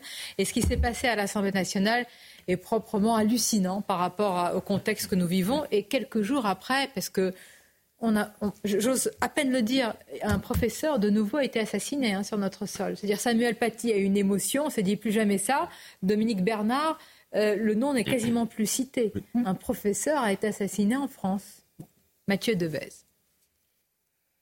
Borne est la première à s'exprimer dans l'hémicycle. Elle s'en prend directement à la France insoumise. Minimiser, justifier, voire absoudre le terrorisme, c'est accepter qu'il frappe à nouveau demain, en Israël en France ou partout ailleurs. De son côté, la présidente des députés LFI réclame un cessez-le-feu. Seul un cessez-le-feu immédiat permettra de sauver des dizaines de milliers de vies innocentes. Seul un cessez-le-feu permettra que les otages puissent être libérés et que les bombes cessent de pleuvoir sur une population palestinienne prise au piège dans ce que Dominique de Villepin appelait à juste titre une prison à ciel ouvert. Avant de reprocher au gouvernement de prendre le parti d'Israël. Pourquoi la France est-elle incapable de dénoncer avec la même force les crimes de guerre commis par le Hamas et ceux commis par le gouvernement de Netanyahou? Enfin, Marine Le Pen fustige les députés insoumis qui refusent de qualifier le Hamas d'organisation terroriste. Le Hamas, toujours plus enclin à l'ignominie, se sert de la population civile comme bouclier humain. Voilà, chers collègues d'extrême gauche, ce qui différencie la civilisation de la barbarie. Voilà ce qui différencie une armée régulière d'une organisation terroriste. Voilà pourquoi on ne demande pas à des terroristes de cesser le feu, mais de déposer les armes et de libérer les otages, c'est tout. Une première journée de débat sous tension, avant que le Sénat s'empare à son tour de la situation au Proche-Orient. C'est le révélateur, tout ça, Mais- selon vous Ah, euh, Judith et Philippe, allez-y. Alors, euh, c'est le révélateur que nous avons euh, dans la société politique française, un parti, la France insoumise, qui parie sur la fracturation de la population et qui estime d'ailleurs que tous les Français musulmans qui votent finiront tôt ou tard par euh, adhérer euh, à ce discours euh, aveugle euh, qui refuse de considérer le Hamas comme un mouvement terroriste, qui refuse euh, de voir l'antisémitisme pour ce qu'il est, voire qui tient lui-même des propos euh, euh, antisémites. Et ça, c'est le, le bloc central, ça, c'est le LFI. Vous avez aussi des dérapages euh, parmi les encore alliés pour combien de temps euh, de la NUPES, que ce soit les écolos euh, ou même les socialistes. Euh, et puis vous avez aussi le discours qui, moi, m'a beaucoup choqué de Jean-Louis Bourlange, Modem, euh, allié à Emmanuel Macron, qui nous a fait un numéro de 8 mai dont il s'est autocongratulé à la fin en disant hum, j'ai tenu un discours équilibré où il n'explique que certes le Hamas euh, a une volonté euh, génocidaire, mais que un peuple, je le cite, un peuple sans avenir, parlant de la population de Gaza, donc sans espoir, pouvait-il être tenté par des partis modérés qui n'avaient rien à lui offrir? Je rappelle euh, que euh, Gaza euh, n'a plus d'occupation israélienne depuis euh, 2007, hein, que le, le Hamas règne entièrement sans partage à Gaza. Il nous fait Jean-Louis Bourlange nous fait également du 8 mai en citant l'archevêque d'Alger. La violence du Hamas est sans excuse, mais pas sans cause. Mais vous savez ce qui ça me rappelle? Euh, Ça me rappelle les propos, ils étaient- s'étaient opposés entre Emmanuel Macron et je crois Manuel Valls sur, euh, vous vous souvenez, le terrorisme. Évidemment. Tout à fait, le euh, terreau. Bah, euh, À l'é- à l'époque, hein, euh, Emmanuel Macron n'était pas président de la République et, et Emmanuel Valls lui reprochait d'avoir, euh, devant les GRAC, je crois, qui est un club de réflexion, Comprendre n'est pas tenu, te- tenu un discours expliquant que euh, dans la France, la France offrait un terreau euh, aux, aux- aux Et vous- terroristes. est-ce que- et islamistes. je vous pose la question, vous ne pensez pas qu'un terreau a été offert au, au- au Hamas? Par Israël Non. Non, j'ai pas dit par. je vous pose la Le problème, question. c'est ce que dit Bourlange. Et d'ailleurs, il- Bourlange, il, a fait- de côté. il a fait encore pire sur RFI euh, ce matin en disant que ce qu'on voyait actuellement se dérouler au Proche-Orient était le résultat, je cite encore, de l'alliance euh, radicale entre Netanyahou et En Trump. tout cas, c'était le but du Hamas. En fait, le but du Hamas, quand il franchit la frontière en faisant un massacre pareil, le but, c'est de tout faire exploser. Les accords d'Abraham sont mis sur pause, tout le monde est terrorisé, les États en Europe se déchirent parce qu'ils ont peur de leur propre population. Enfin, il a réussi quand même, euh, en commettant un crime contre l'humanité, à embarrasser tout le monde, Et au point que certains raison. traînent euh, à le condamner. Mais Céline part- qu'est-ce qui s'est passé entre Yasser Arafat et les accords d'Oslo Yasser Arafat Dont la femme était chrétienne. Mm. La religion, je crois qu'il en parlait, dans mes souvenirs, quasiment pas du tout. Pour en arriver aujourd'hui à un mouvement terroriste, islamiste, gangréné par la violence. les méthodes étaient les mêmes. C'est-à-dire que Yasser Arafat, quand il fait l'intifada, qu'est-ce qu'il fait? Il met quelque part les gamins devant les fusils. Donc il y avait déjà dans la, dans la façon de lutter euh, des Palestiniens une, une recherche en fait de l'image atroce pour pouvoir euh, contaminer et que toute l'Ouma arabe se sente euh, engagée dans ce combat. Donc en fait, cette perversion-là, elle est quasiment depuis le, le début. Hamas en a fait une cause religieuse et même dans sa charte, quand vous lisez sa charte, c'est devenu une cause religieuse, c'est devenu une cause de la Oumma. Donc regardez ce qui s'est passé. Alors que c'est une cause palestinienne et que dans les Palestiniens, vous avez des chrétiens. il estime, euh, il, il, a étendu la cause jusqu'à ce que la présence en fait d'Israël est une insulte à l'islam et donc une insulte à tous les pays qui laissent cette présence perdurer. Donc ce qu'il a réussi à faire, c'est faire en sorte que le combat palestinien ne soit pas. Le Mais à ma question sur le terreau, vous me dites qu'il n'y a, a, pas, il n'y a pas de terreau qui a été favorisé, favorable à l'arrivée du Hamas. Ah bah, moi, moi c'est le, le, moi je, l'ai, je, je, le redis ce que j'ai dit tout à l'heure. Il faut, faut, faut être. Il vaut mieux poser toutes les questions hein, dans un débat. Et, sinon... Voilà, mais, mais moi je n'arrive pas à comprendre. Euh, euh, je n'arrive pas à comprendre comment on a laissé cette organisation terroriste qui s'est créée vraiment Dès le début, ce n'était pas un piège, hein, c'était une organisation terroriste dans sa charte qui a voulu effectivement en faire une cause religieuse. Il n'y a pas pire que ça.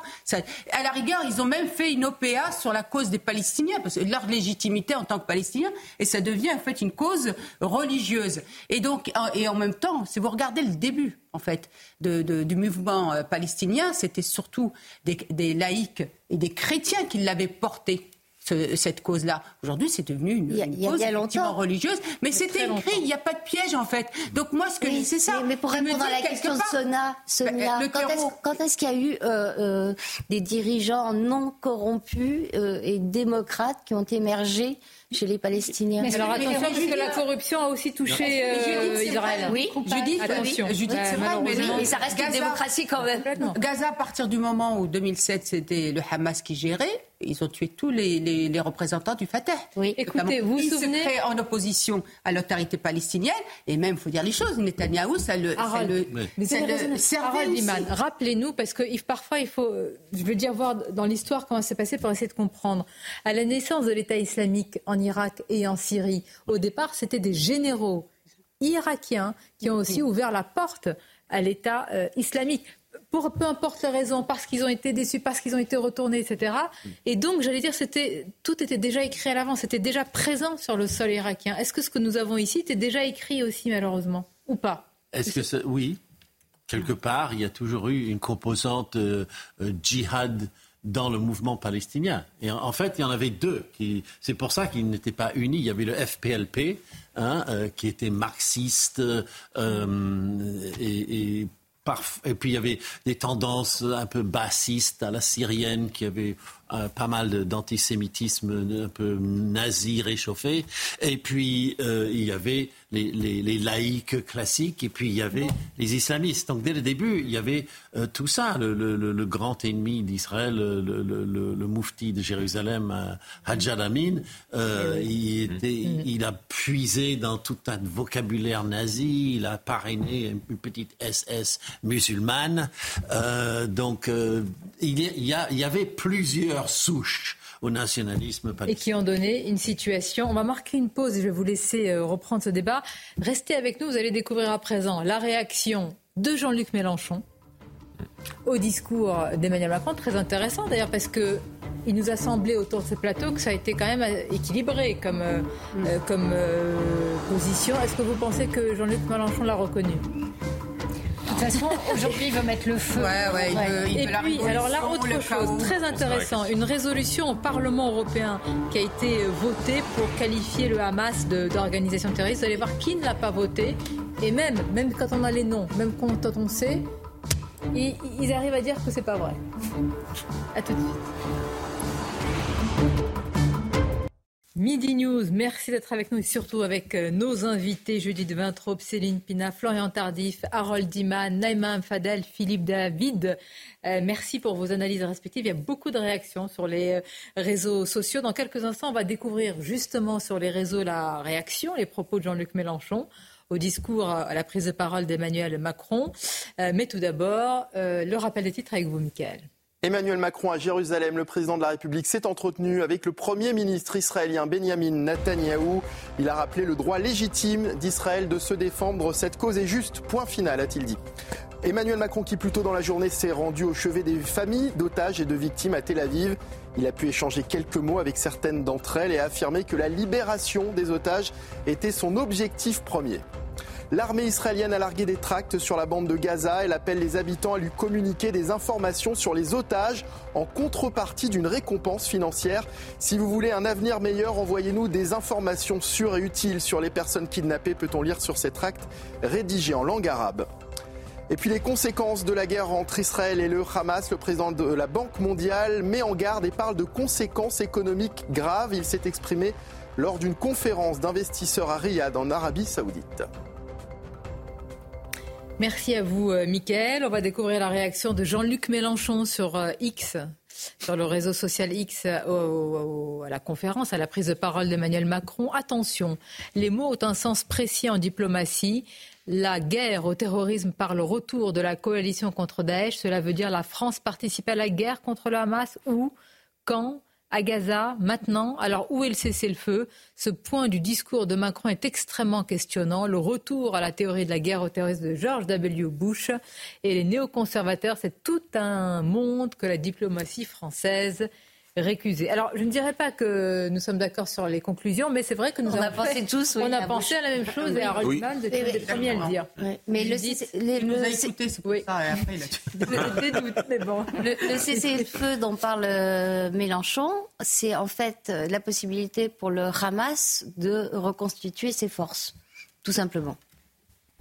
Alors attendez, euh, pardonnez-moi, mais Emmanuel Macron, là, il n'en a pas parlé, un hein, Tardif, de la trêve humanitaire ou de la pause humanitaire, c'est-à-dire que toute, comment dire, toute concession sur ce terrain-là, pour vous, ce serait baisser euh, la garde? Ça n'est pas possible, euh, évidemment, évidemment, puisque c'est sans contrepartie en plus. Hein, je le disais tout à l'heure, en contrepartie des, des, otages, mmh. le Hamas ne propose pas de renoncer à sa, son but qui est la destruction d'Israël. Céline, que pensez-vous de la réaction de Jean-Luc Mélenchon? Comme d'habitude, elle est, elle est à vomir. Alors, il est bien plus patelin que d'habitude parce qu'il commence à comprendre que sa manière extrêmement violente d'écrire le dessert. Mais sur le fond, qu'est-ce qu'il dit? Il interdit à Israël de se défendre. Autrement dit, vous avez un pogrom, quelque chose d'atroce. C'est comme si on avait massacré, brûlé vif 10 000 de nos concitoyens en les ciblant en tant que civils. C'est à peu près euh, l'équivalent. Et lui dit tout bonnement, mais Israël n'a pas le droit de se défendre parce que quand il interroge en disant où? à Gaza, mais où voulez-vous aller chercher le Hamas? Hmm. Si, sinon, ce qu'on peut faire, c'est aller à Doha dans les grands hôtels internationaux où il dépense tout l'argent qu'il détourne des communautés européennes. Mais sinon, c'est vraiment à Gaza qu'il faut aller. Donc là aussi, l'hypocrisie est totale. Oui, bien sûr que Gaza va être attaqué et oui, bien sûr qu'il faut être derrière Israël au moment où il le fera. Après, c'est ce que défend euh, Emmanuel Macron, pour le coup, et vous avez raison de le rappeler, euh, l'objectif, le deuxième objectif du président de la République, c'est de tenter d'arriver à un cessez-le-feu. Le terme cessez-le-feu a été employé par, par l'Élysée. D'abord, la réponse d'Israël est légitime. Il y a une chronologie, mais l'objectif, c'est tout de même d'arriver peut-être à une trêve humanitaire. Attention, parce que dans les propos de Jean-Luc Mélenchon, et effectivement, la, rhétorique de George W. Bush a été reprise peu ou prou hmm. par euh, Netanyahou. Souvenez-vous que euh, Bush avait élargi euh, la guerre, hein. c'était ça au, départ. Donc la question que soulève Jean-Luc Mélenchon, moi je vous le dis, est-ce qu'elle est totalement inappropriée? Bah, est-ce que c'est c'est au Hamas ou est-ce qu'il y a un risque de, de, de, contagion? Il y a toujours un risque, mais quand il parle de coalition Emmanuel Macron, il envisage de faire la proposition euh, aux pays arabes autour du Hamas. C'est ça, qu'il faut avoir en tête. Et c'est ça que euh, Mélenchon omet délibérément. et rappelons quand même une chose. Quand la France a subi les attentats du 13 novembre 2015, c'était un vendredi. Hmm. Le dimanche, des avions français décollaient euh, des bases au Proche-Orient et au Moyen-Orient pour aller bombarder Raqqa, d'où avaient été organisés Ah. les attentats du 13 novembre. Je n'ai entendu aucun chef d'État dire à François Hollande, qui était à l'Élysée à l'époque, essayez de tirer des bombes pas trop violentes, n'essayez pas d'être trop dur. Non, on y est allé, et on y est allé à la bombe guidée laser et peut-être, je ne sais pas, au missile de croisière. Mais inutile de dire que quand on, a- on subit une attaque, comme Israël en a subi une le 7 octobre, ou comme, nous- ou comme nous en avions pardon, subi une le 13 novembre, on va pas tendre la joue droite après Vous s'être avez frappé la joue raison, gauche. sauf que nous sommes dans un contexte inflammable, y compris dans les pays arabes. Et Harold Iman, le risque, c'est que la rue arabe et certains leaders se disent c'est le retour de la rhétorique bushienne, dit le risque. hein. Oui. Euh, et c'est- le retour, euh, voilà. De, et la rue certains vont dire, euh, je- j'emploie des mots, je fais très attention, d'une croisade contre cet axe du mal. Alors, ils n'ont pas encore réagi de cette façon. hein, ils ne l'ont pas encore pris comme tel. Euh, et puis, ceux qui seraient ca- capables de le faire ne sont pas entendus. Ça serait plutôt. euh, c'est pas, ce seraient des régimes bassistes ou, ou euh, extrémistes de, de- de diverses sortes. Donc non, ils ne l'ont pas vraiment pris au, pied de la lettre et, c'est sans doute une bonne chose. Les pays du Golfe euh, ne sont pas du tout attirés par euh, cette euh, rhétorique et, l'Égypte non plus. Donc on, s'en garde, il y a une nouvelle donne internationale et le, monde arabe ne réagit pas comme il réagissait avant et même la rue arabe, comme on l'appelle, est beaucoup moins enflammée que par le passé. Donc euh, peut-être qu'il y a un effet de dégoût proportionnel parce qu'on se dit dans les pays arabes souvent, et en Égypte notamment, que ça pourrait être nous. Parce qu'ils ont connu Ils ont le payé pour voir. terrorisme Ben, intérieur. L'Égypte, le Maroc, la Tunisie, Voilà. euh, et les, Voilà, les le victimes du Pakistan terrorisme sont des- a des- musulmanes des- aussi. des attentats quasiment tous Bien les sûr. jours. Donc, euh, Alors, ça n'a pas pris. Je vous parlais de cette... Pardonnez-moi. euh, oui. par- quand, quand vous voyez par exemple les images de ces jeunes filles euh, torturées, euh, elles sont souvent très belles, mais cer- certaines sont très brunes, euh, elles ont des, des, des traits, en fait, elles, on- elles pourraient être palestiniennes comme israéliennes, enfin c'est quand même très difficile. Euh, on- on- donc le- le- l'effet miroir, il fonctionne dans, dans tous les cas. Très juste. Euh, cette résolution dont je vous parlais tout à l'heure, elle a été adoptée euh, le 19 octobre au Parlement européen. Elle a été largement adoptée. 300 voix pour, 21 contre et 24 abstentions. Il s'agissait de condamner le Hamas, le qualifier d'organisation terroriste. Et aujourd'hui, alors un peu plus tard, nous avons les détails des votes. Alors qui n'a pas voté Surprise ou pas, on trouve trois eurodéputés LFI. Les voici, non pas pour les pointer du doigt, mais enfin c'est. Alors les voici, vous les connaissez, on connaît en particulier Manon Brie, mais qui a, euh, qui a affirmé le contraire, qu'elle n'a pas euh, rejeté, qu'elle n'a pas euh, voté. Donc on va voir sur les réseaux sociaux ce qu'elle écrit. C'est faux. J'ai bien voté pour l'article du texte qui condamne fermement les attaques du Hamas. Et puisque vous vous appelez un watch, vous devriez soutenir l'appel bon, des 1 à un cessez-le-feu. Malheureusement, seuls 88 députés ont voté mon amendement. Donc, vérification. Elle a a le, vote- faite. le vote Human honteux, Watch. si j'ai bien compris. Il y a Non, Human elle n'a pas de rapport à la UN, vérité. Nations Unies. Oui. Elle n'a pas de rapport à la vérité. Pourquoi? Parce qu'à partir du moment où vous sortez du jeu démocratique, où finalement ce n'est pas par le débat public euh, et en convainquant les gens que vous allez prendre le pouvoir, quand vous voulez prendre le pouvoir par la déstabilisation, rien ne rend plus fou les gens que l'absence de rapport à la vérité. Si tout devient possible, si on ne peut jamais trancher quoi que ce soit, parce que sur du mensonge, vous accumulez d'autres mensonges afin de brouiller complètement euh, toute la lisibilité de ce qui On se s'en passe. sort plus, hein. On s'en sort plus et c'est leur jeu. Donc ils mentiront jusqu'au bout parce que c'est aussi idéologique le mensonge dans leur cas. La- La suite, pardonnez-moi, juste je fais un point avec Florian Tardif sur la suite de la visite d'Emmanuel Macron. Ce sera un moment aussi euh, important à Ramallah avec euh, Mahmoud Abbas. Important, euh, même si euh, le, comment dire, le personnage qu'il rencontre, alors on peut dire malheureusement aussi, hein, parce que on aurait voulu aussi qu'il y ait une véritable légitimité euh, d'une autorité palestinienne. Qu'est-ce qu'il enfin, euh, quelle euh, importance accorde le président à cette entrevue cet après-midi, Florian? Alors, on ne choisit pas ses interlocuteurs. Lorsque l'on se rend euh, dans un pays, comme le fait assez régulièrement le président de la République, il rencontre euh, la personne qui est à la tête du pays, à la tête du gouvernement ou à la tête de l'organisation. Je voulais dire. Voilà. Euh, après, la position de la France est une position particulière. On en a parlé tout à l'heure. C'est vrai qu'on en parlait peu ces 20 dernières années. mais pendant longtemps, la France, et c'est toujours la position qu'on défend, est l'un des rares pays à défendre une solution à deux États. Et c'est-à-dire qu'en rencontrant tout à l'heure Mahmoud Abbas, Emmanuel Macron commence à poser une première pierre euh, pour tenter ensuite, bien évidemment, ça interviendra très certainement dans, un second temps. Mais en tout cas, très sincèrement, on aimerait tous destiné à la population française. Vous pensez que c'est entièrement destiné à la population française Oui, oui. Non, mais c'est possible. Hein. C'est possible, mais. Euh, mais qui croit sur place Pardonnez-moi, qui croit aujourd'hui, malheureusement? À une croit à la solution des deux États aujourd'hui? Bah, C'est une, première pierre, j'allais dire. Alors, mais euh, moi, je, il est encore écouté. Enfin, la France est encore écoutée. On a nous, on aimerait bien, hein, mais notre pays le soit.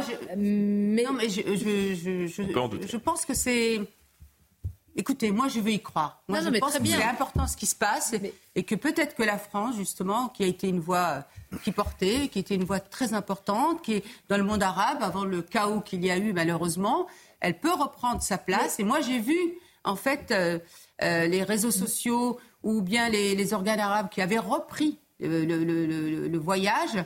Et, vraiment, ils le, reprenaient aussi pour certains comme un, un voyage d'espoir. Donc, Effectivement, euh, aujourd'hui, c'est très difficile la position. C'est intéressant. C'est-à-dire qu'Emmanuel Macron en Israël, il parle surtout euh, à la France, non, mais, euh, non, communauté française. non, pour moi, c'est pas. Non, mais, Je, non, je reprenais le contraire. Moi, je disais. Ce que Judith a dit à la France. Je suis d'accord avec elle. À la France, il parle.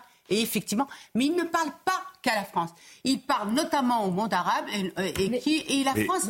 on aimerait bien, mais notre influence en Afrique, elle devient polychagrin. Je sais, mais on même dans le monde arabe, on continue qu'il faut raviver, raviver ce lien, cette flamme qui avait. Vous savez, euh, Sonia, je ne parle pas. Euh, j'allais dire de nulle part, si je puis dire, mais j'étais quand même quelques mois dans la 9e circonscription de l'étranger, 16 pays le pays du Maghreb et le pays subsaharien. Non, juste pour vous dire ça. Il y avait une déception, comme un, comme un, espèce de, vous savez, comme euh, un, euh, des amoureux euh, éconduits, si je puis dire. Et il y avait une envie de cette France quand même, et, qu'on a perdu depuis notamment. Alors je parle de, de la. Je dire, moi j'ai envie qu'on ait envie de France. François déjà quand on est français. Qui a malheureusement détourné euh, les, Vous avez raison. Pardonnez-moi, moi quand je vois certes, euh, des manifestations, il n'y a pas un seul, un seul drapeau français, ou au contraire de la Je parle pas de la France, moi je parle de l'étranger. Mais, je suis d'accord, mais, regardez, même en France, il n'y a pas cette de de France. Mais je crois qu'il ne faut pas se bercer d'illusions sur le rôle de la France. Mais on a envie. Oui, on a envie, mais moi, vous savez, j'aurais envie que la France redevienne aussi puissante que sous Louis XIV, mais malheureusement, j'attends longtemps, si vous voyez ce que je veux dire. Je crois qu'il ne faut pas se bercer d'illusions. Les Européens dont les Français et les Britanniques ne jouent plus aucun rôle au Proche-Orient depuis 1956 et le fiasco de l'intervention de Suez.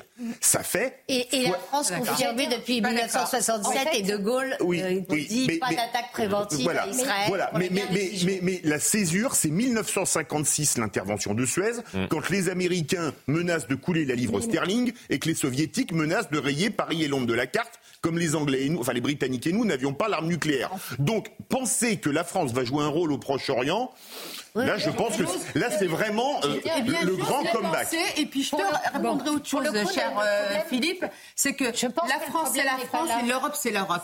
Ah, ça, on est bien d'accord. Justement. Mais écoutez, soyez plus concret, parce que moi, la dernière image, quand vous dites la rue arabe, c'était Jacques Chirac qui avait dit qu'il voulait reprendre son avion et il a été applaudi. Je me souviens que les drapeaux français étaient ici à côté des drapeaux palestiniens parce qu'il avait juste dit je vais reprendre mon avion et que la visite ne le convenait pas dans les rues en fait, le, le, Jérusalem. Le, discours, sur le deux États, quand vous êtes face à une situation compliquée, que vous n'avez aucune réponse, il faut sortir des clichés parce que ça vous, ça vous permet de vous sauver. Et donc le cliché de la solution à deux États, il permet de se faire passer pour quelqu'un d'extrêmement équilibré, d'extrêmement humain, alors que tout le monde sait que ce n'est pas possible. Et c'est pas possible dès la base. C'est-à-dire, regardez le découpage de ce territoire. quand même. Hein. Oui, mais, parce qu'elle est, elle est normale. Ce que je veux dire, c'est qu'il est normal de militer pour une solution à deux États. Ensuite, quand on n'est pas un hypocrite, on regarde la carte. Et quand vous regardez la carte, vous dites comment deux États peuvent cohabiter en étant découpés comme ça. Et donc, Bah à l'origine, c'est quand même la perversion de la communauté internationale qui voulait bien donner une terre aux Juifs, mais qui voulait que quelque part ils ne puissent pas y rester et qu'ils se fassent chasser. Donc on est à l'origine de ce qui est en train de se passer. et aujourd'hui, comment est-ce que vous voulez avoir deux États avec un découpage pareil et avec les fous furieux qui se sont emparés de ces territoires? Tout ça, c'est du pipeau. Sauf que, franchement, moi, je l'ai fait 18 000 fois, ce que vient de faire Emmanuel Macron, pour me sortir de discussions difficiles dans lesquelles je n'avais aucune réponse. Il fait exactement la même chose. Oui, sauf que lui euh, engage, et pardon, c'est pas du tout pour minorer votre rôle qui est Non, non, important, non, mais- il, il nous, non, mais il nous engage tous. Oui. Et euh, par, par sa voix, En et fait, vous, vous dites, et on est ça, tous d'accord. En faisant hein. ça, l'avantage, c'est qu'il ne nous engage pas. C'est-à-dire, Ah. il donne Mm. des gages. ben, il donne des gages à la fois Mm. à sa population sur place, Et à la fois au monde arabe, et il ne se mouille pas. Et là où il y a une incompréhension, c'est que dans le même temps, et là on est peut-être en train de toucher le en même temps euh, macronien, mais dans le même temps, il explique qu'il va falloir construire une coalition pour détruire le Hamas, et en même temps, il va rencontrer Mahmoud Abbas pour justement euh, tenter euh, d'arriver euh, dans des mois, des années voire peut-être euh, jamais, à une solution à, à- à deux États. et ce Donc sera on a, pas on a avec du lui, mal hein. euh, à euh, Mahmoud on va négocier un cessez-le-feu avec le Hamas et en même temps on va construire Alors, une coalition. S'il vous plaît, euh, je voudrais m'arrêter parce que euh, je, on rappelle toujours l'origine de tout cela. C'est ce qui s'est passé le 7 octobre. Et Mmh. il faut, euh, nos équipes sont sur place. Je salue nos reporters sur place. Avec, euh, parfois, on dit c'est le travail, c'est la mission des reporters, mais enfin, je crois que personne n'est habitué à voir Mmh. et ne peut être habitué à voir, à voir cela. C'est important aussi d'en parler. Non pas, euh, il y, a- il y a des images qui sont choquantes. On préfère les raconter que les montrer. Mais je rappelle toujours que tout est parti aussi de ce qui s'est passé le, le 7 octobre. Il n'y a pas si longtemps. Nous sommes le 24 octobre. Regardons ce sujet préparé par nos équipes. L'endroit est horrible et euh, il fait partie malheureusement de ce qui s'est passé le 7 octobre. Et euh, c'est important pour vous d'être là et merci d'être là. Sur la porte de chaque conteneur frigorifique, le nom du kibbutz où les corps ont été trouvés. Ashura, la base militaire a été transformée en gigantesque morgue. La délégation des leaders communautaires juifs de France sous l'égide du CRIF prend connaissance des exactions perpétrées. Ils ont filmé une femme enceinte. Arrive un terroriste, il l'éventre, il sort le fœtus et devant elle, il sort et massacre le bébé avant de la tuer. Tout est filmé.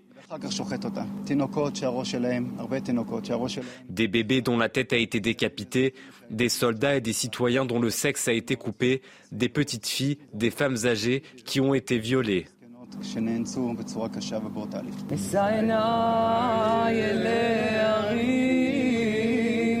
Après ce moment de recueillement, la délégation prend la direction du kibbutz de Faraza.